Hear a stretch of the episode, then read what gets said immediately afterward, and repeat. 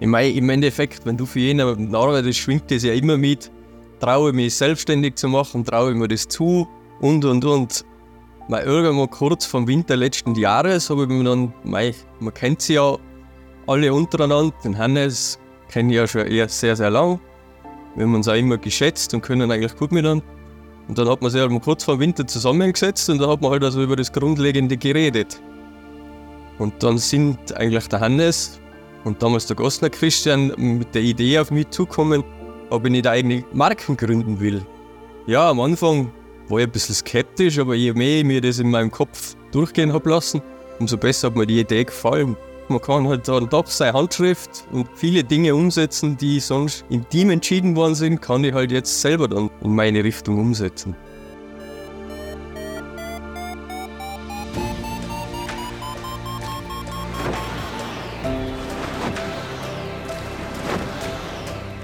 Potsglitz, der Lugleits Podcast. Geschichten aus dem Kosmos des Gleitschirmfliegens. Heute mit Alex Höllwart. Und ich bin Lucian Haas. Der Charakter eines Gleitschirms wird vor allem von zwei Personen geprägt. Zum einen vom Konstrukteur, der die Grundausrichtung eines Schirmes festlegt, zum anderen vom Testpiloten, der vor allem bei der Feinabstimmung des Handlings seine Vorstellungen und Vorlieben mit einbringt. Der Zillertaler Alex Höllwart erfüllt beide Rollen in einer Person. Seit 2011 war der heute 41-Jährige bei Skywalk angestellt Dort hatte er großen Einfluss auf die Schirmpalette. Erfolgreiche Modellreihen, von Mezcal über Tequila, Chili, Cayenne bis hin zur X-Alps-Serie, mit der Kriegel Maurer 2017 die Red Bull X-Alps gewann, trugen bisher seine Handschrift. Anfang 2023 platzte dann in der Szene eine kleine Newsbombe. Alex Höllwart hat Skywalk verlassen und bei Hannes Papischs Firma Vieh angeheuert – allerdings nicht mit dem Ziel, künftig Schirme für Vieh zu konstruieren, sondern um unter dem Unternehmensdach von Vieh eine weitere, ganz eigene Marke aufzubauen. Mittlerweile ist auch bekannt, diese Marke wird Zoom heißen. Beim diesjährigen QPK im September in Saint-Hilaire soll sie offiziell vorgestellt werden. Aus dieser Geschichte ergeben sich natürlich auch vorab schon viele Fragen, wie zum Beispiel, warum braucht die Gleitschirmwelt überhaupt noch eine neue Marke? Wie fühlt es sich für einen Konstrukteur an, freie Hand zu haben und seine Produkte von Grund auf ganz nach den eigenen Vorlieben zu schneidern? Und was macht den Charakter eines Gleitschirms à la Höllwart letztendlich aus? Über all das und noch einiges mehr spreche ich mit Alex Höllwart in dieser Episode Nummer 115 von Potsglitz. Wenn dir der Podcast gefällt, dann unterstütze doch meine Arbeit daran, als Förderer. Wie das ganz einfach geht, erfährst du auf meinem Gleitschirmblog Lugleits und zwar dort auf der Seite Fördern. Alex, viele Profiköche, die haben so ein persönliches Messerset oder eine Lieblingspfanne, die sie immer mitnehmen, egal wo sie arbeiten. Welche Beziehung hast du als Gleitschirmkonstrukteur zu deiner Nähmaschine? Ja, leider gar nicht so eine große weil die ist eigentlich für mich nur ein Gerät, das ich benutze. Aber da habe ich eigentlich nicht wirklich so eine persönliche Beziehung dazu. Sie muss funktionieren, dann bin ich froh. Meistens funktioniert sie dann nicht so, wie man sich vorstellt, weil man halt doch nicht so regelmäßig dran näht, sondern nur dann, wenn es brennt. Und dann kann schon mal vorkommen, dass sie nicht so gut funktioniert. Hast du denn schon mal einen kompletten Schirm selbst genäht? Nein, leider noch nicht. Aber da ich öfter in der Produktion bin und ich bin immer wieder erstaunt, wie man das zustande bringt, weil das ist wirklich die Handarbeit und das handwerkliche Geschick ist ja, es ist für mich immer wieder faszinierend, dass man so genau nähen kann. Muss man oder sollte man denn nicht als Konstrukteur eigentlich genauso gut nähen können? Also ist das nicht eine Voraussetzung, dass man sagt, ich weiß, wie das funktioniert und ähm, ich kenne die Nähte und weiß dann auch, was ich denen dann anweisen kann, was sie machen sollen? Auf jeden Fall. Deswegen ist ja der Bezug oder die Nähe zur Produktion immer wichtig. Aber es ist natürlich so, dass es verschiedene Produktionsstile gibt und es unterscheidet sich halt von Produktion zu Produktion. Also es heißt nicht immer, dass sie alle gleich systematisch wird schon immer ziemlich ähnlich sein, aber es ist nicht immer ganz gleich, wie es dann wirklich gefertigt wird. Mhm. Also deswegen, wenn man eine Produktion wechselt, muss man dann immer schauen, wie. Ich sage immer so, man muss die Anweisungen so machen, dass er die Produktion umsetzen kann. Es nützt dir nichts, wenn ich mir das Schönste vorstelle und das kann keiner so produzieren. Kommt das denn schon mal vor, dass du Ideen hast, wo dann die Produktion wirklich sagt, das kann ich gar nicht? Das kommt schon öfter vor. Es gibt auch technische Möglichkeiten, wenn sie gewisse Nähmaschinen nicht besitzen, die das können, dann kann es schon mal vorkommen, dass es, dass man wirklich entweder das umstellt oder die, die Produktion dazu bringt, diese Nähmaschine zu kaufen. Nun näht hauptsächlich die Produktion, auch wenn du noch in der Entwicklung bist. Also die näht diese Protos. Aber wie häufig setzt du, sitzt du selber bei der Entwicklung eines Schirms dann doch noch an der Nähmaschine? Ja, ziemlich oft. Aber das sind ja nur ja, mal alleine nähen, mal Spannung ab oder Ballooning abnähen, mal Loops reinnähen. Aber das sind jetzt nicht große Dinge. Also man näht seltenst einen Außenflügel dran. Mhm. Das kann man auch mal machen. Aber das sind ja dann, also komplett einen Schirm zusammennähen, das habe ich bis jetzt, muss ich ehrlich zugeben, noch nicht gemacht. Wer hat dir das technische Nähen so beigebracht? Wow, Im Endeffekt, meine Karriere hat irgendwie bei Skywalk angefangen und damals der Jürgen Kraus, der damals mein, eigentlich mein Lehrmeister war, der hat mir das so einigermaßen beigebracht oder halt mich dazu gezwungen, dass ich das kann, weil der halt auch immer, dass ein Testpilot auch Leinen nähen kann. Also das sollte jeder können. Und dann Das heißt, du, natürlich du, warst, du warst, hast angefangen als Testpilot bei Skywalk. 2001 ungefähr, Mhm. Ende 2001 habe ich da als Testpilot angefangen, ja. Und dann musstest du auch ein bisschen lernen, äh, nähen können. Ja, klar. Du sitzt dann irgendwo, wenn du im Ausland bist, mit einer kleinen Nähmaschine da und wenn ich was ändern will an der Leine oder muss Leinen nähen, so wie es dann öfter war in Monaco, dann sollte man schon was, sollte man schon nähen können, weil sonst sitzt man da und kann Daumen drehen. Das bringt halt auch nichts. Wenn du da jetzt, du sagst gerade Monaco oder egal, man fl- fliegt auf Teneriffa als Testpilot oder sonst was, wenn du da Änderungen an einem Schirm machst, wie weiß, erfährt eigentlich am Ende der Konstrukteur, was du dort alles jetzt dran geändert hast? Wird dann der ganze Schirm am Ende nochmal neu vermessen und zu sagen, okay, das ist jetzt das, was als Ideal quasi so rausgekommen ist, das übertragen wir jetzt wieder in so eine Design-Software zurück? Oder musst du jeden Schritt, den du machst, akribisch dokumentieren und sagen, okay, Leine A2, äh, zwei Zentimeter gekürzt auf oder was auch immer? Also im Endeffekt, jede Änderung wird dokumentiert und dann wieder umgesetzt. Also man hat einen Grundprototypen, an dem ändert man viele oder nicht so viele Dinge, Leinenlängen, Aufhängepunkte, Spannungen, Ballooning. Und natürlich, wenn man es dann in Serie gehen will, muss man die ganzen Änderungen dann über, wieder ins CAD-Modell übertragen und in die 2D-Patterns übertragen und dann in die Produktion schicken und Anweisungen schreiben. Und diese Übertragung in das CAD und so weiter, basiert das dann wirklich nur auf dem, was du dokumentiert hast damit? Oder wird letzten Endes der Schirm nochmal vermessen? Weil es könnte ja sein, dass sich der beim Fliegen dann auch wieder eine Naht gesetzt Auch. hat oder sonstiges Auch. alles. Bevor, normalerweise, bevor man zur Zulassung gibt, wird das alles nochmal vermessen, dokumentiert, sodass man einen Iststand im Endeffekt bevor der Abgabe hat. Und dann natürlich kommen die Testflüge und dann geht das Prozedere weiter.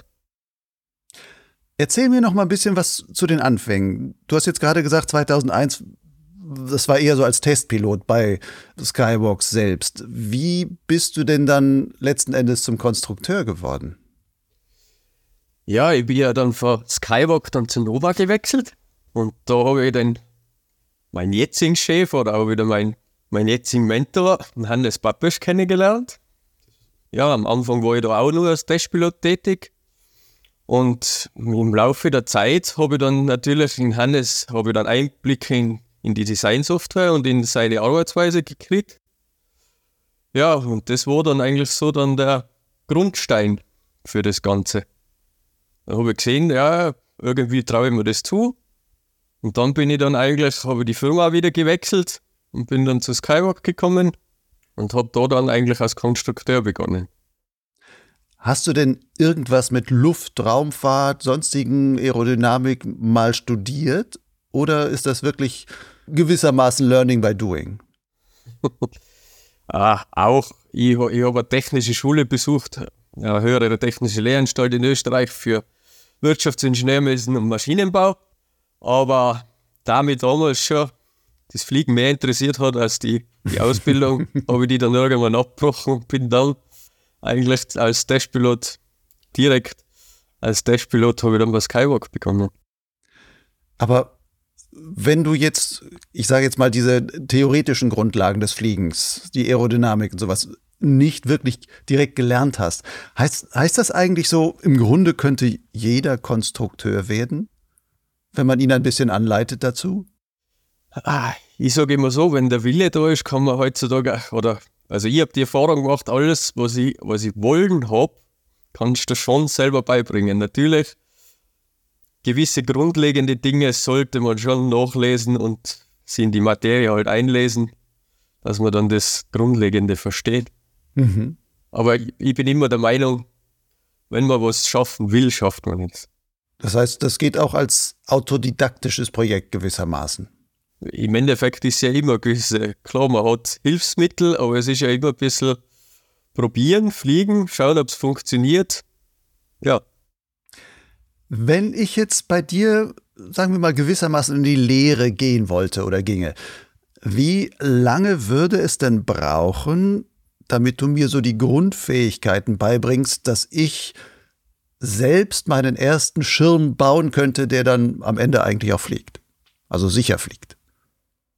Boah, das ist immer schwierig zu sagen, aber es dauert schon Jahre.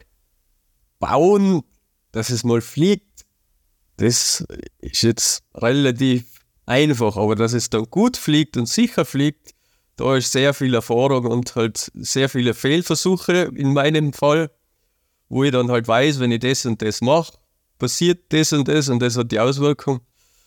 Es dauert dann schon einige Zeit. Gibt es Dinge, wo du sagst, da habe ich Fehler bewusst provoziert, um zu gucken, was passiert, um das eben auch lernen zu können? Klar. Man geht immer oder oftmals vereint man sich irgendwo und dann geht man in andere Extreme, um zu sehen, ob das wirklich dann die Auswirkung wieder fruchtet. Um mal die Sackgasse zu verlassen. Hast du mal ein Beispiel? Wow, man geht immer schon, wie langsam kann ich einen Schirm einstellen? Da stellt man halt so langsam ein, dass er halt, ja. Kurz vor Sackflug ist so, oder? Dass er halt dann wirklich nicht mehr fliegt. Das ist dann nicht so gut. Oder man versucht halt immer dann Profile zu verwenden, die dann halt nicht mehr so stabil sind. Je schneller man fliegt, irgendwann klappt es dann halt ein und und und. Man versucht eigentlich immer wieder, die Grenzen auszuloten. Bei dieser Konstruktion, wenn du gerade gesagt hast, man nimmt dann mal Profile, die vielleicht schneller sind, aber dann vielleicht auch schneller klappen oder sowas. Alle Gleitschirmfirmen müssen ja auch irgendwie wirtschaftlich arbeiten. Also wie viel darf man da dann eigentlich in diesen Extremen noch spielen, weil man auch sagen muss, das ist jetzt ein Proto, den wir dann ja wahrscheinlich in die Tonne kloppen. Wenn es nur so ein Austesten der, der Randbedingungen ist, so ungefähr.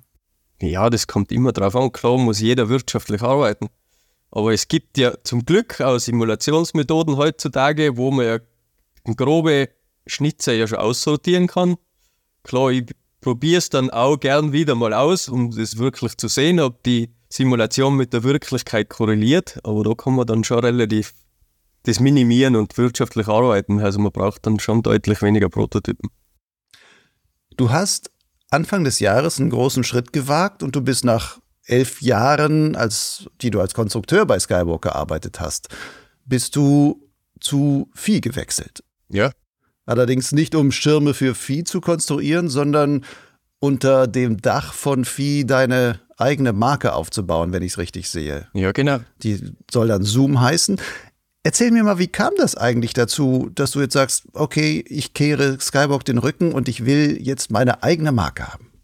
Im Endeffekt, wenn du für jemanden arbeitest, schwingt das ja immer mit, traue mich selbstständig zu machen, traue mir das zu und, und, und. Und mal irgendwann kurz vom Winter letzten Jahres habe ich mir dann, mei, man kennt sie ja alle untereinander, den Hannes kenne ich ja schon eher sehr, sehr lang. Wir haben uns auch immer geschätzt und können eigentlich gut miteinander.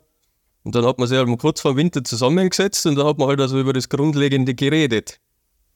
Und dann sind eigentlich der Hannes und damals der Gosner Christian mit der Idee auf mich zukommen, ob ich nicht eigene Marken gründen will.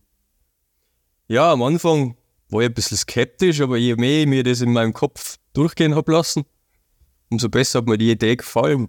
Weil es ist dann halt doch, man kann halt dann doch seine Handschrift unter dem draufsetzen und halt viele Dinge umsetzen, die sonst im Team entschieden worden sind, kann ich halt jetzt selber dann in meine Richtung umsetzen. Am Anfang habe ich auch nicht ganz verstanden, warum eine zweite Marke unter Vieh, aber der Hannes und der Chris haben mir das eigentlich relativ gut rübergebracht oder gut erklärt, weil der Hannes hat seine Handschrift, ich habe meine Handschrift und warum sollte man das nicht nutzen und eine getrennte Marke eigentlich aus dem Ganzen machen? Weil in gewissen Dingen fühlen sich die Schwimmer dann doch sehr unterschiedlich an. Das heißt, man kann quasi unterschiedliche Marktsegmente besetzen, beziehungsweise unterschiedliche Pilotentypen ansprechen und dann sagen, letzten Endes gemeinsam kriegen wir einen größeren Teil vom Markt dann letzt, äh, im Grunde abgedeckt. Grundsätzlich schon, ja. Aber es ist ja auch, der Hannes hat, also wir sind, ich glaube, wir sind alle sehr eigen und jeder Konstrukteur hat seinen Weg, den er ungern verlassen will. Mhm. Und somit kann das auch besser funktionieren, als wenn wir miteinander stur an einem Projekt versuchen, wo keiner so wirklich dem anderen, äh, wie soll man sagen, wo halt jeder sein, seinen anderen Geschmack umsetzen will. Deswegen. Wenn jetzt Zoom deine Marke ist, dann fängt das ja schon beim Namen an. Wahrscheinlich hast du den Namen auch ausgewählt. Warum Zoom? Der hat mir von Anfang an gut gefallen. Und wenn ich so hin und mit dem Logo, dass man da spielen kann mit den zwei O's, da man dann irgendwie unendlich drin sehen kann, wenn man die schön verbindet und und und. Das hat mir eigentlich immer schon von Anfang an irgendwie, das hat mir was, das hat mir angeleuchtet und das, mhm. deswegen bin ich dann auf den Namen gekommen. Ich hatte als Kind, habe ich manchmal Autos gezeichnet. So, und habe mir immer vorgestellt, ich mache meine eigene Automarke und habe der dann ähm, so einen Namen gegeben, das war damals Luas, L-U-A-A-S. Und die, da war ich, keine Ahnung, war ich sechs, sieben, acht, da habe ich schon so Autos gezeichnet und diese, diesen Namen schon gehabt, sage ich, das ist mein Markennamen, wenn ich den mal irgendwann benutzen würde. Ist Zoom bei dir eigentlich auch sowas, was du schon dann als Marke für dich länger im Kopf mit rumträgst oder vielleicht früher schon sogar gesagt hast, ah, ich zeichne da meinen Drachen und schreibe da Zoom drauf oder so? Irgendwie schon, weil sonst würde es nicht so schnell entstanden. Der Name hat mir eigentlich von Anfang an gleich super gut gefallen und das. Also es hat Zoom gemacht und der Markenname war da so ungefähr. ja, ungefähr, ja. Was ist das für ein Gefühl, beziehungsweise auch was ist das für eine Herausforderung, so eine Marke von, von Grund auf neu aufzubauen? Ja, es ist jetzt schon, mein, früher als Konstrukteur habe ich mal über gewisse Dinge nicht so viele Gedanken gemacht. Klar, man hat schon immer geschaut, dass das mit Marketing, Vertrieb und alles zusammen harmoniert. Aber jetzt muss man sich halt, ja, wie du schon gesagt hast, vom, vom Logo muss man sich Gedanken machen. Wie gestaltet man das Schirmdesign und, und, und das ist ja jetzt, über die Dinge habe ich mir vorher wenig Gedanken machen müssen, weil das andere für mich gemacht haben. Und wie gestalte ich die Produkte, wie positioniere ich sie und und und. Das sind dann schon Dinge, da prasselt sehr viel auf einen ein am Anfang und das ist immer noch mehr. Wie mache ich den Rucksack? Wie, das sind immer so Dinge, das glaubt man gar nicht, wie viel Arbeit das ist. Oder noch Arbeit wird. mhm. Ich könnte mir auch schon vorstellen, dass allein die Entscheidung schwer ist. Ich meine, du fängst jetzt an zu sagen, ich will jetzt einen Zoom-Schirm konstruieren. Aber dann steht man ja vor der Entscheidung, okay, was mache ich denn als erstes? Fange ich jetzt mit einem A-Schirm an oder mache ein High B oder nee, C liegen mir am besten oder was? Wonach entscheidest du, was du da als erstes machst? Oder wonach hast du entschieden? Wahrscheinlich konstruierst du ja schon die verschiedensten Sachen. Ja, ich mache jetzt schon mehrere Produkte. Mei, das ist immer, ich tue mir halt leichter mit dem, was ich aufgehört habe, mit dem weiterzumachen. Mhm. Weil da weißt du die Problemchen und und und. Und dann tue ich mir natürlich, weil ich vom Kopf her noch bei der alten Sache bin, weiß ich das. Jetzt was Neues zu beginnen am Anfang, ja. Was war das alte, letzte Schirm, den du für Skywalk konstruiert hast, war der Mint wahrscheinlich, oder? Der ENC2-Liner. Ja, genau. Das heißt, der erste Schirm, der von Zoom kommt, ist dann auch ein ENC2-Liner? Momentan schaut es da noch aus, ja. Wir haben natürlich, wir bauen einen A-Schirm, wir sind an einem Single-Skin dran, an einem Tandem. Ein B-Schirm kommt jetzt demnächst. Also, es kommt immer darauf an, wie zufrieden ich mit dem Produkt bin und was, was dann eigentlich im Endeffekt dann als erstes kommt. Jetzt vor, momentan sieht es da noch aus, dass der ENC-Tourliner das erste Produkt sein wird. Du sagst, da bist du drin Im Grunde ist ja aber ein Schirm wahrscheinlich nie zu Ende konstruiert, weil man sagt, man könnte immer noch optimieren Genau. oder sonst was. Und das ist ja, wenn du ein Produkt abgeschlossen hast, kennst du nur fünf Sachen, die du verbessern willst, aber die die Zeit dazu fehlt. Weil irgendwann muss es auch dann mal ein Ende haben. Und mein Anspruch als Konstrukteur, der ist, also für mich ist das Ding nie fertig, weil es gibt immer was zu verbessern. Wenn man dann schon ein Problemchen weiß, setzt man halt an das an und versucht es noch zu verbessern. Das heißt aber dann, der erste Zoom-Schirm, wenn das dieser C2-Liner wird, ist im Grunde ein Mint mit fünf weitergedrehten Schrauben. Na, so kann man das nicht sagen. Ich habe da schon noch einige Ideen gehabt, die ich dann schon umgesetzt habe. Ja, das sind ja diese fünf weitergedrehten Schrauben. Die fünf Ideen, Ja, ja. die du hattest, wo du sagst, da könnte ich immer noch was verbessern. Meine Handschrift, die ich die letzten elf Jahre aufgebaut habe, wird natürlich auch dann weitergeführt werden. Weil, wie man das Handling einstellt, das ist eine gewisse Handschrift, die jeder Testpilot-Konstrukteur oder meistens ist Testpilot dann hat. Und die habe ich mir ja über elf Jahre jetzt aufgebaut und natürlich kann ich das nicht leugnen, dass das ähnlich sein wird, weil ich halt meine Handschrift da wieder dem Ganzen aufgedrückt habe. Nun arbeitest du jetzt mit Hannes Papesch zusammen. Zumindest wurde das gesagt, da, dein Mentor und so weiter. Genau. Der konstruiert die Viehschirme, ist auch eine große Koryphäe in der Konstrukteurszene. Ähm, Der hat ja wieder so seine, auch seine eigenen Vorstellungen. Der hat sogar seine eigene Konstruktionssoftware mit der arbeitet, die er selber ähm, programmiert hat und sowas. Inwieweit profitierst du jetzt davon? Nutzt du das eigentlich oder ist es nur, dass er sagt, du weißt du, ich mache meinen Stiefel, du darfst deinen Stiefel machen, wir machen halt am Ende nur marketingtechnisch beziehungsweise ähm, abrechnungstechnisch machen wir da ein Ding draus, weil es ist eine Firma. Na, ich profitiere sehr draus. Ich verwende auch vom Hannes die Software und deswegen wird der neue C2-Liner, das sind so die fünf Schrauben, weil ich die Software vom Hannes verwenden darf, die Simulationsmethoden vom Hannes verwenden darf, habe ich mich weiterentwickeln können und wir profitieren oder ich profitiere sehr daraus, weil der Hannes hat eine jahrelange Erfahrung, simulationstechnisch, Gleitschirmbau, ist ein Koryphäe, was das betrifft und ich profitiere sehr draus. Und klar, ich habe dann andere Ansätze, wo auch der Hannes sicher von mir sich was abschauen kann, ob er es da macht oder nicht.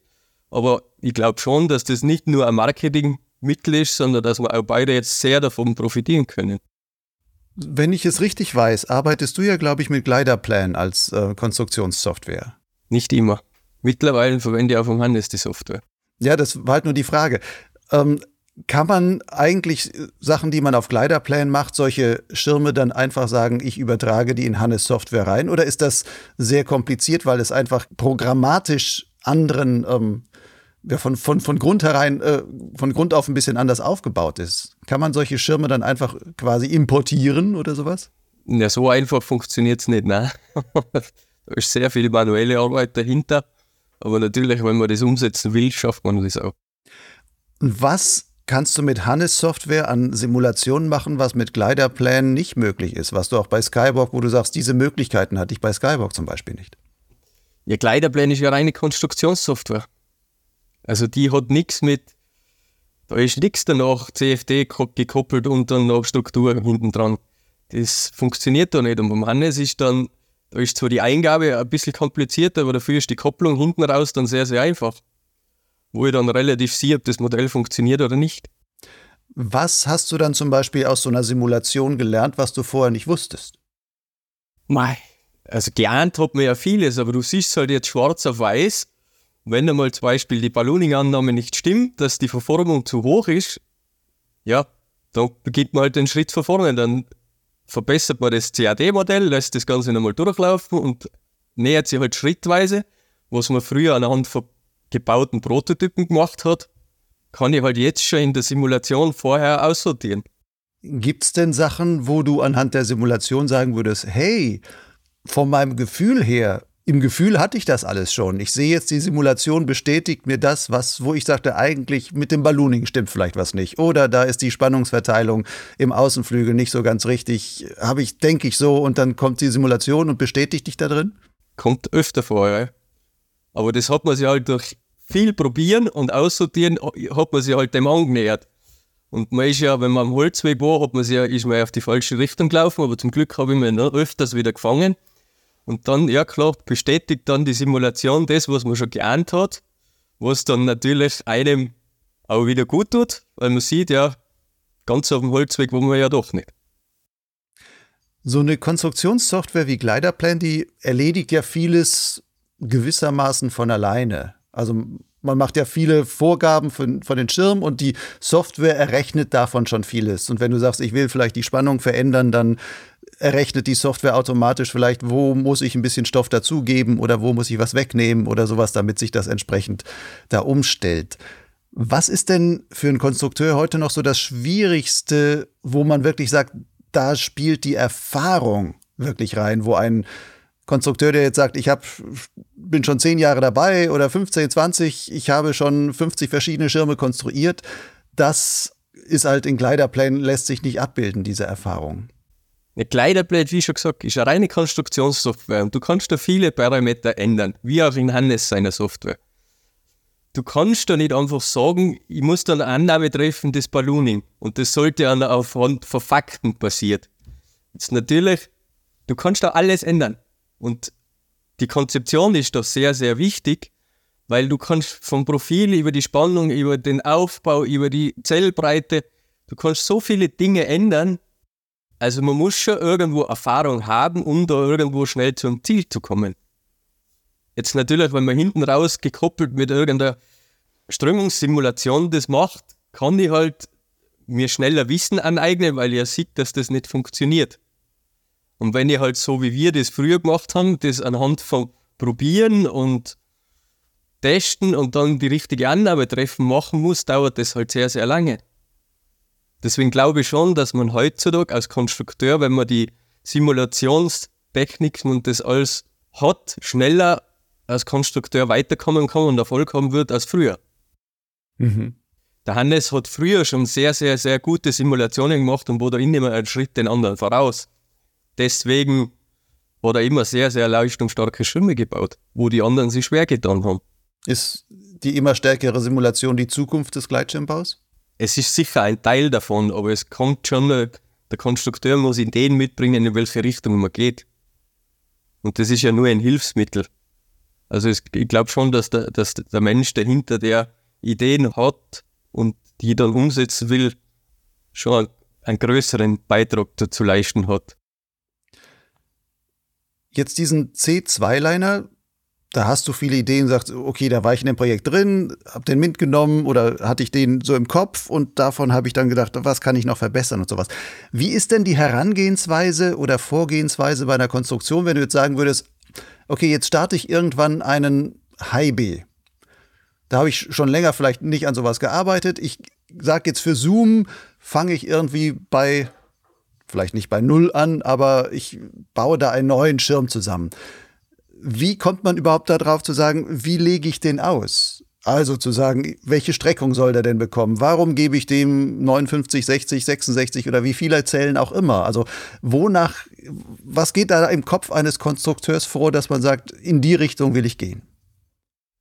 Ja, da ich da immer selber teste und fliege, ich schaue mir die, die Dinge einfach selber gerne an. Ich fliege die Dinge immer selber gerne, also schaue mir mal, was die Konkurrenz, die Mitbewerber draußen so machen, an.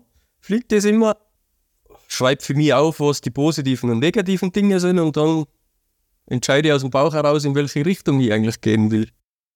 Wenn du sagst, du fliegst auch die Konkurrenz, ist das so ein Flug mal, den du machst, oder leihst du dir wirklich einen Schirm aus und sagst, ich fliege den jetzt mal mehrere Tage, mehrere Stunden auf jeden Fall, verschiedenste Flüge, verschiedenste ähm, Wetterbedingungen, um auch wirklich zu sehen, wie funktioniert dieser Schirm zu unterschiedlichen Zeiten? Klar, ich versuche dann immer so zu fliegen, dass ich das ganze, das, das gesamte Abbild kriege. Auch teilweise mit Testen. Mhm. Um einfach ein Bild mir zu machen, wie das Ganze dann zu funktionieren hat oder warum die Kundschaft draußen das, denen das gefällt und ich versuche einfach das nachzuvollziehen. Weil es gibt ja immer so gewisse Eigenheiten, was jeder hat. Und das kommt ja bei der Kundengruppe draußen so oder so an. Das hören wir dann aus. Ich rede viel mit Flugschulen, was sie jetzt gut verkaufen, warum sie das mögen oder auch nicht. Und dann versuche ich halt, das in meine Entwicklung einfließen zu lassen. Was, ich meine, das ist jetzt das, was die Kunden wollen. Was ist so deine Vorstellung von einem Idealschirm? Bleiben wir jetzt ruhig mal in, im Massensektor, also so, so einem idealen B-Schirm. Was sollte der können oder was, was macht den aus? Ein typischer Höllwart-Schirm. Was macht das Höllwart-Handling aus und sowas? Ja, für mich ist immer wichtig, dass Bremsimpulse umgesetzt werden. Und mit mehr Zug sollte er mehr Schräglage aufnehmen, aber das Ganze noch relativ effizient, dass ich halt sehr, sehr gut steige.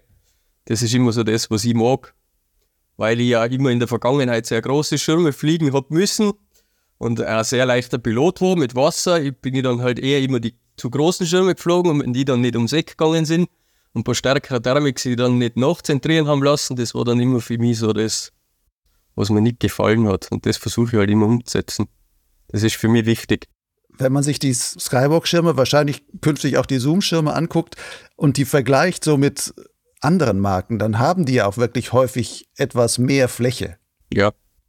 Hängt das damit zusammen, dass du dieser leichte Pilot bist, der sagt, ich bin eh immer relativ große Schirme geflogen, dann baue ich auch die größeren Größen entsprechend, dass die dann so funktionieren, dass die etwas mehr Fläche haben, dann aber dieses Handling haben, was ich dann den als leichterer Testpilot auch den kleineren Größen quasi schon angezüchtet habe?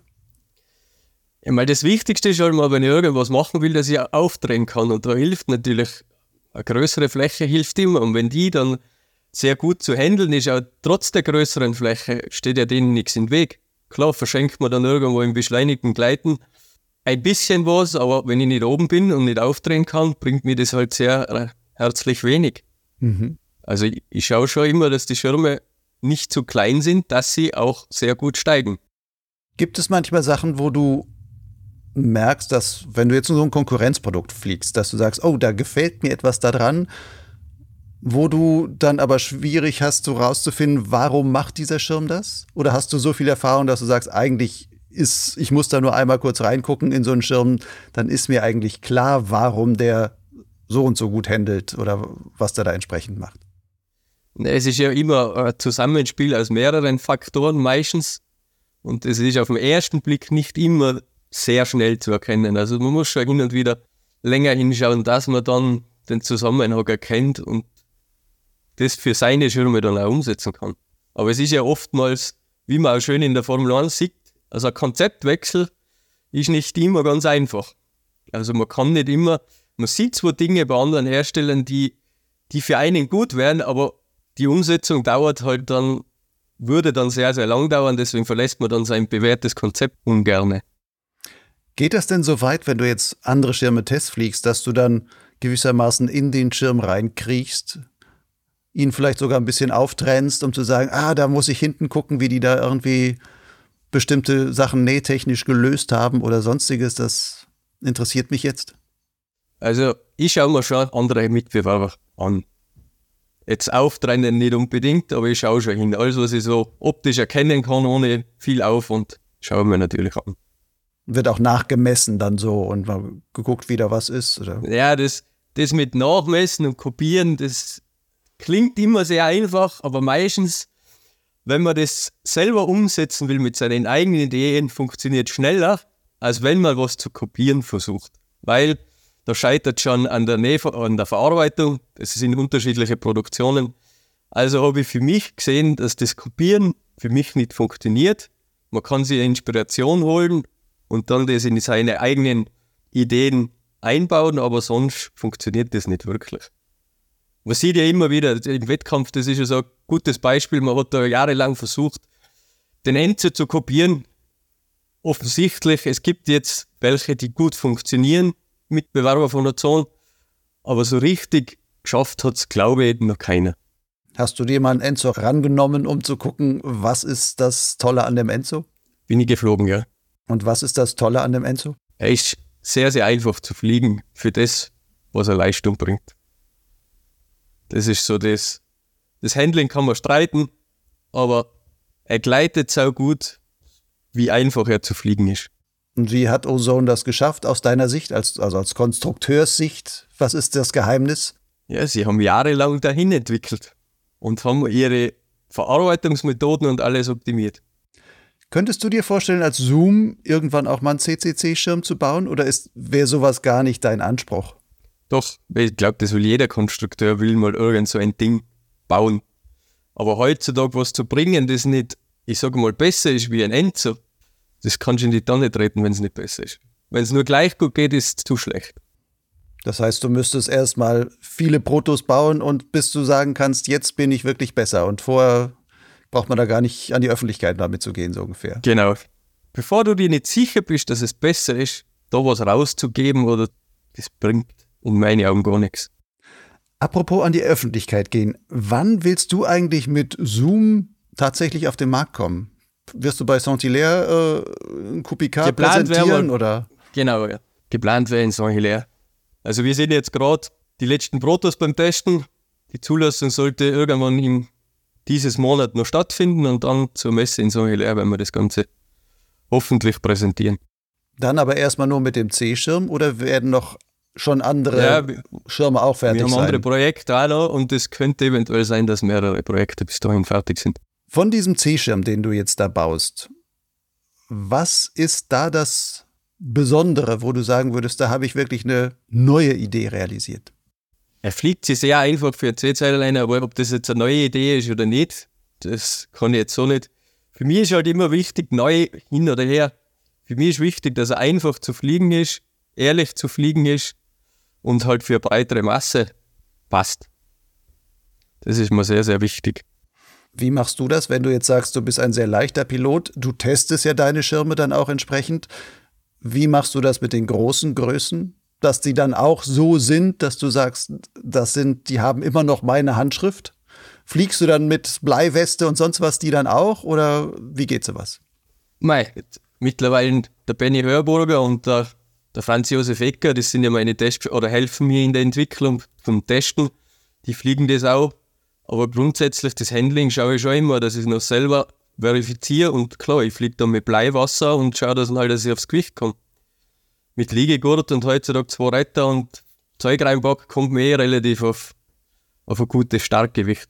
Und den Jahren geschuldet habe ich auch ein Kilo zugenommen, das hilft natürlich auch. Der Benny, Benny Hörburger, der fliegt er jetzt auch oder hat jetzt die letzten zwei Jahre immer als Testpilot genauso für Vieh gearbeitet. Nun hat Hannes, wie du auch selber sagst, hat ja so ein bisschen andere Philosophie, wie die Schirme da vielleicht funktionieren. Wie gut kann man dann so einen Testpilot darauf trimmen, zu sagen, du, was der Hannes dir erzählt hat, wie der Schirm funktionieren soll oder worauf du achten sollst, lass das mal beiseite. Jetzt komme ich mit meinen Zoom-Ideen. Wie kann man das übertragen? Weil der Benny ist in der Flugschule aufgewachsen und der, der kann ja die Unterschiede relativ gut rausfiltern. Und dann, wenn ich dann meine Philosophie erkläre, kann der das ja sehr, sehr gut umsetzen. Also der kann das sehr gut trennen. Also von dem her ist das ja kein Problem, von dem Sinn. Jetzt bin ich mal Testpilot und du, ich komme zum ersten Mal zu dir, soll jetzt einen Schirm von dir testen. Du erklärst mir, was ist deine Philosophie? Worauf, was soll ich spüren bei deinen Schirmen? Wie würdest du mir das erklären? Ja, meistens lasse ich die dann irgendwo rausstarten wo du dann schön aufdrehen kannst unter verschiedenen Bedingungen. Dann landest du oben top und wechselst dann auf meinen Schirm. Und dann wirst du den Unterschied merken, was so die Philosophie von mir ist. Wie ich vorher schon erwähnt habe, die Philosophie, mir taugt immer, ich mag ehrliche Schirme. Meine Schirme geben immer sehr, sehr viel Feedback, was die Luft betrifft und das Handling, was die Drehwilligkeit betrifft, das, das sollte immer sehr, sehr gut sein. Was ist entscheidend für die Drehwilligkeit eines Schirmes? War da ist vieles. Die Bremseinstellung oder? Bremsbetonung, Radius, Profile. Also es ist immer ein Zusammenspiel aus einigen Faktoren. Es gibt auch Schirme, wo du noch vom Handling nicht mehr viel rausholen kannst. Du musst auf konstruktive, jetzt an der Bremse, Bremsgeometrie, wo dann Spielen anfangen musst. Wenn so ein Schirm, du konstruierst ihn jetzt in deiner Konstruktionssoftware, wie viel jetzt auch gerade mit deiner Erfahrung, wie viel Nachtrimarbeit, Nachschneiderarbeit, nach Knüpfarbeit und sowas ist dann letzten Endes da nötig? Wenn du jetzt mal sagen würdest, du hast Zeit X dafür, wie viel von dieser Zeit X, die du in einen Schirm reinsteckst, wie viel ist Konstruieren am Rechner und wie viel ist quasi Nachkonstruieren, Nachbessern mit Handarbeit, mit Nähmaschine und sonst was allem? Das kommt immer ganz drauf an derjenige, der gerne am Computer, viel am Computer macht, wird mehr Zeit am Computer verbringen. Ich bin gern draußen in der freien Natur, deswegen und fliege auch noch sehr gerne. Also verbringe ich sehr viel Zeit eigentlich draußen. Aber das sind dann eher, die Nachknüpfarbeiten sind oftmals kosmetischer Natur.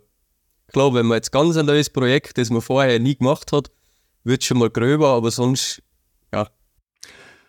Glaubst du, dass irgendwann eines Tages auch KI, also künstliche Intelligenz, eine Rolle im Gleitschirmbau spielen wird? Oder nutzt du das heutzutage für irgendwelche Sachen schon?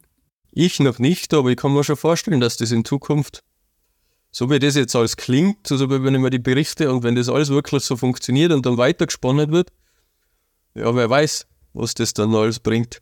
Ich hoffe nicht, dass die KI so weit fortgeschritten ist, weil dann wird es uns natürlich irgendwann ersetzen. Also von dem her ja, dann gibt man in so ein Sprachmodell ein, bitte bau mir einen B-Schirm äh, mit 66 Zellen. Er sollte fliegen wie ein Zoom, das Handling haben eines äh, Vieh und so steigen können wie der Rush 6 von Ozone oder sonst irgendwas und dann baut die KI das entsprechend zusammen. Wenn das mal irgendwann funktionieren wird, dann bin ich überflüssig. Wenn du dir die Schirme so anschaust, die du schon konstruiert hast, also so in deiner Geschichte, und die auch schon alle auf dem Markt sind. Gibt es oder gab es da irgend so etwas wie einen Lieblingsschirm von dir?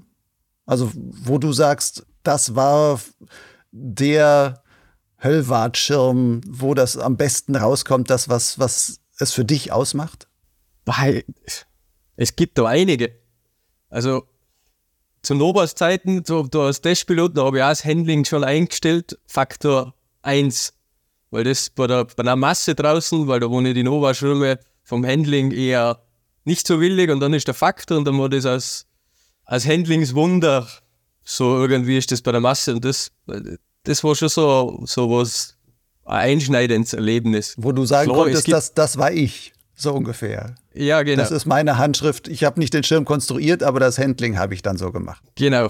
Und das war immer so das, das, das hat man schon als Testpilot das Handling einstellen, das hat mir immer gefallen und das, glaube ich, habe ich auch dann gut begriffen und können, dass ich das dann umsetzen habe Und dann bei Skywalk. Skywalk gibt es viel.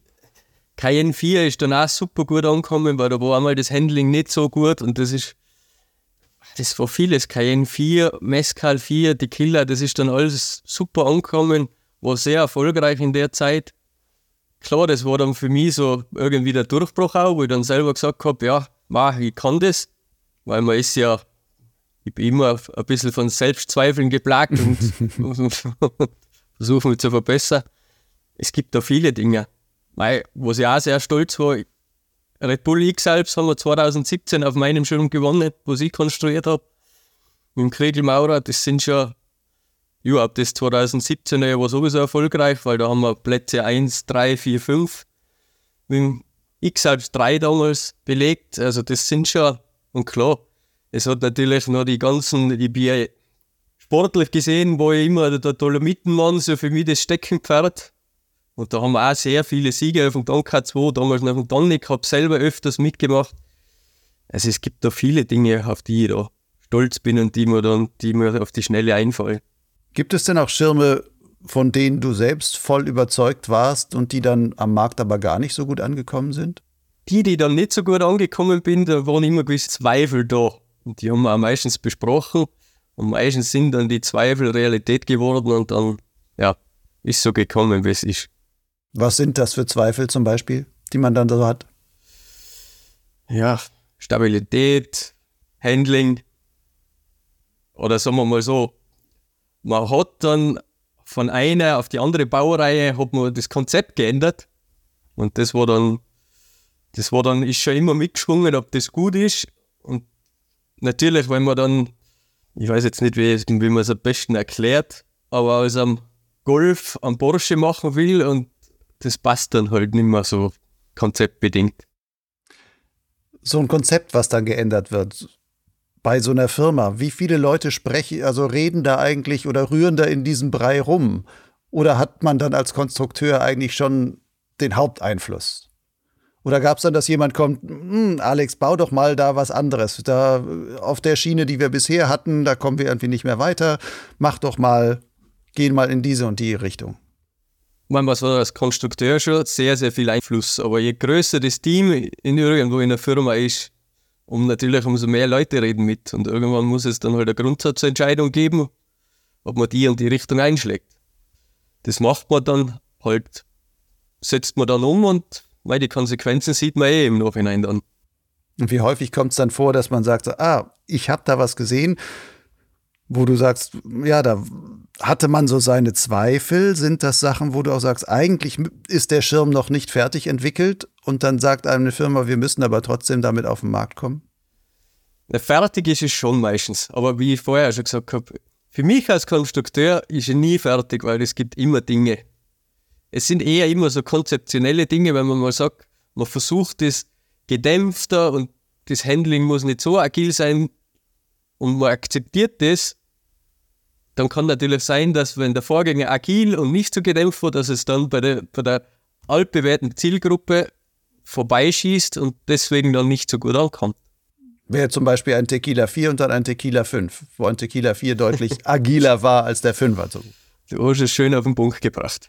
Das war zum Beispiel eine konzeptionelle Änderung, da haben wir uns entschieden, wir wollten der Tequila 4 war sehr agil, spaßig, sportlich und es ist halt draußen von den Flugschulen oder öfter halt das Feedback gekommen, dass es zu viel ist und deswegen haben wir dann einen Konzeptwechsel mit dem Tequila 5 und der ist am Anfang mal nicht so gut angekommen. Aber wie sich dann herauskristallisiert hat, am Ende, wenn sich die Leute daran gewöhnen und das so ist, funktioniert es dann auch wieder. Aber das, die Stammkunden natürlich verärgerst mit solchen Aktionen. Die steigen dann nicht vom Tequila 4 auf Tequila 5 um, sondern du kriegst dann neue Leute, die dann den Fünfer mögen und wenn du den Sechser wieder baust wie den Vierer, dann sagen die vom Fünfer so, hey, das ist mir jetzt aber zu viel. So ungefähr, ja. Der Hannes hat ja in seiner Viehfirma ungeheuer viele Schirme, auch innerhalb einer Klasse. Ja. Planst du das auch mit Zoom, dass man da ganz viel differenziert oder willst du eigentlich sagen, nee, ich, ich will ein sehr schmales Portfolio fahren, wo du sagst, ich habe einen A-Schirm, einen B-Schirm, einen C-Schirm oder so? Der Hannes erklärt das immer sehr, sehr schön mit Schuhen es passt nicht jeder Schuh jeden. Also klar will man das Portfolio schmal halten, aber im Endeffekt wird es sehr, sehr schwierig, das schmal zu halten. Weil es doch, wie bei Schuhen, zu viele verschiedene gibt, die viel verschiedenen Leuten passen sollten. Also ich habe breite Schuhe, äh, breite Füße, ich brauche einen breit geschnittenen Fuß und der eine sagt, ich brauche den sehr gedämpften Schirm und der nächste sagt, ich brauche den, den, den sportlichen. Ihr könntet ja aber auch differenzieren, indem man sagt, okay, Fien liefert die eine Schuhgröße oder die eine Schuhweite und ähm, Zoom macht dann halt entsprechend die andere. Könnte man differenzieren, ja. Würde man vielleicht auch machen, das, was Zoom nicht, was Zoom nicht anbietet, oder der Hannes macht grundsätzlich sowieso alles, aber das vielleicht Lücken, wo wo viel nicht hat, weil ich natürlich anbieten, also das Dolomitenmann-Ding, das liegt mir am Herzen, da will ich auch in Zukunft wieder einsteigen. Weil Zwei-Liner habe ich viel dran gearbeitet, gefällt mir auch. Werde ich weiter dran arbeiten, da wird sicher mehr kommen in Zukunft. Und, und, und. Aber wie gesagt, das, man kann das pauschal nicht sagen, weil der Hannes hat seine eigene Philosophie, seine eigene Handschrift und ich habe meine. Und natürlich, es wird immer Schnittmengen geben, weil ich will einen B-Schirm bauen und Hannes wird einen B-Schirm bauen oder einen High B. Also wird es da schon Schnittmenge gehen. Am Schulschirm will ich auch bauen. Also das kann man nicht sagen, dass der andere, das was der andere nicht hat, das hat der andere baut. Glaubst du, dass das denn auf Dauer funktionieren kann? Ihr seid ja zwei, also beide sehr eigene Menschen, sage ich mal, eigenen Vorstellungen, wie so ein Schirm ist. Auf gewisse Weise macht ihr euch dann ja auch mit beiden Marken innerhalb eines Unternehmens Konkurrenz. Ja, klar. Wie stellst du dir das vor? Ist dann irgendwann, dass es heißt, uh, dein, dein, äh, von deinem Maestro 2 sind aber nur 800 Schirme verkauft worden und von meinem B-Schirm XY, wie er auch immer heißen wird, ähm, sind es dann 1000 geworden oder so. Hey, meiner ist besser oder sowas. Wie, wie geht ihr mit sowas dann vielleicht mal um? Oder wie stellst du dir das vor? Das, das ist noch, also ich glaube, da brauchst du noch einige Zeit, bis das so kommen wird oder vielleicht kommt es auch nie. Deswegen habe ich mir über das eigentlich nicht Gedanken gemacht. Aber es ist immer schon der grundsätzliche Zugang, dass man zwei verschiedene Marken macht und das trennt. Dass jeder so sein, seine Eigenheiten, seine, seine, seine Handschrift und das verwirklichen kann. Das ist mir schon positiv, weil dann hat man weniger Probleme und Reibereien. Und wie man sehr schön auch bei Autoherstellern sieht, im Endeffekt funktioniert ja das Mehrmarkenprinzip ja relativ gut. Jetzt zum Ende hin erklär mir nochmal, warum braucht der Gleitschirmmarkt eigentlich eine neue Marke? Ist da nicht voll genug? Es wird, es gibt immer äh, genug Marken, das ist, jeder hat so seine eigenen Ideen, warum soll es dann nicht eine eigene Marke dann geben, der, die dann die eigenen Ideen umsetzt? Und es ist ja nicht, klar, grundlegend sind es alles Gleitschirme, aber jeder hat seine eigene Heizschrift, jeder hat sein eigenes Design. Jeder hat seine eigenen Geschmäcker, also warum sollte es nicht noch eine zweite oder mehr, eine, noch eine Marke auf dem Weltmarkt mehr geben? Es soll ja kein Monopol sein und es soll ja im Endeffekt, ist ja gut, das bereichert das Ganze, schafft Raum für mehr Ideen, schafft Raum für mehr Möglichkeiten, also riesig, warum nicht? Aber ist das nicht von der Entwicklung her, wo Gleitschirme heutzutage immer komplexer werden, damit auf gewisse Weise auch immer teurer in der Herstellung, vielleicht auch etwas schwieriger zu warten, in Anführungszeichen und sowas, dass es da nicht sinnvoller wäre zu sagen, man hat ein paar große Marken, wo man sagt, die haben auch die entsprechende, da ist es eindeutig, dass die die entsprechende Qualitätssicherung, den Service und sowas alles leisten können. Ja, nur weil es jetzt vier große gibt, heißt es ja nicht, dass Qualitätssicherung und alles besser sein muss. Klar, in der Produktion können sie dann, weil sie mehr Stückzahl produzieren, billiger produzieren. Für ihnen wird die Marge größer, aber summa summarum heißt es ja nicht, dass es dann besser wird. Es diktieren dann halt vier große, wenn man dazugehört, gut, wenn man nicht dazugehört, das ganze Marktgeschehen und das finde ich dann eher kontraproduktiv. Hast du dir irgendwelche Ziele für Zoom gesetzt, bis wann du ein großer werden willst?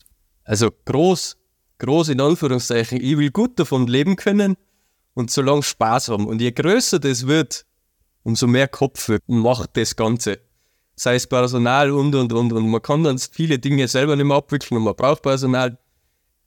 So wie es Vieh macht, ein kleiner Kopf, gefällt mir sehr gut. Klein, aber fein. Klein, aber fein, kurze Entscheidungswege. Was wäre für dich ein messbarer Erfolg für Zoom? Äh, wie meinst du mit messbar? Äh, quantitativ, oder? Ja, also, nee, kann auch qualitativ sein, dass du sagst, ja, das ist eigentlich, in die Richtung will ich hin und wenn ich das erreiche, dann sage ich, meine Idee von Zoom ist wirklich umgesetzt.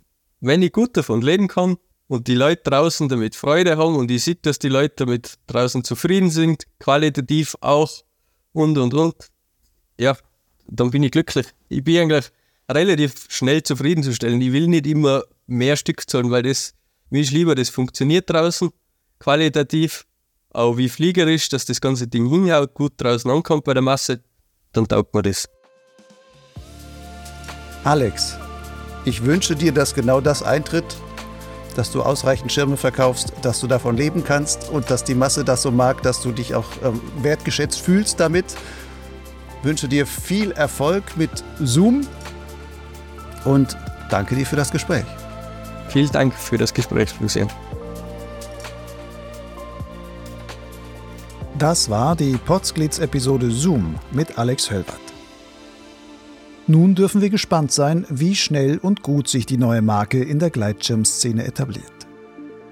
Wer noch weiteres über Zoom erfahren will, der findet in den Show Notes weiterführende Links.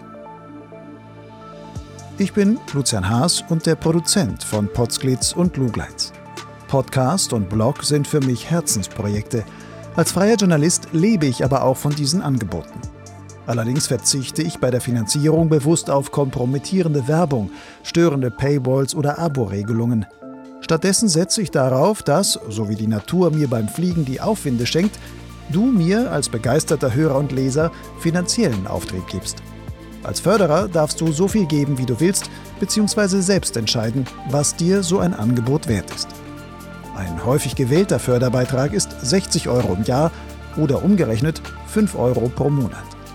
Aber egal was du zahlst, jeder Betrag trägt in der Summe seinen Teil dazu bei, dass sich Potsglitz und Lugleitz im Dienst der Gleitschirmszene auch in Zukunft weiter betreiben und entwickeln kann. Alle nötigen Infos, wie dein Förderbeitrag mich erreicht, findest du auf lugleitz.blogspot.com. Dort gibt es den Menüpunkt Fördern. Lugleitz schreibt sich L-U-G-L-I-D-Z. Bis zum nächsten Mal. Fall nicht vom Himmel, Chao.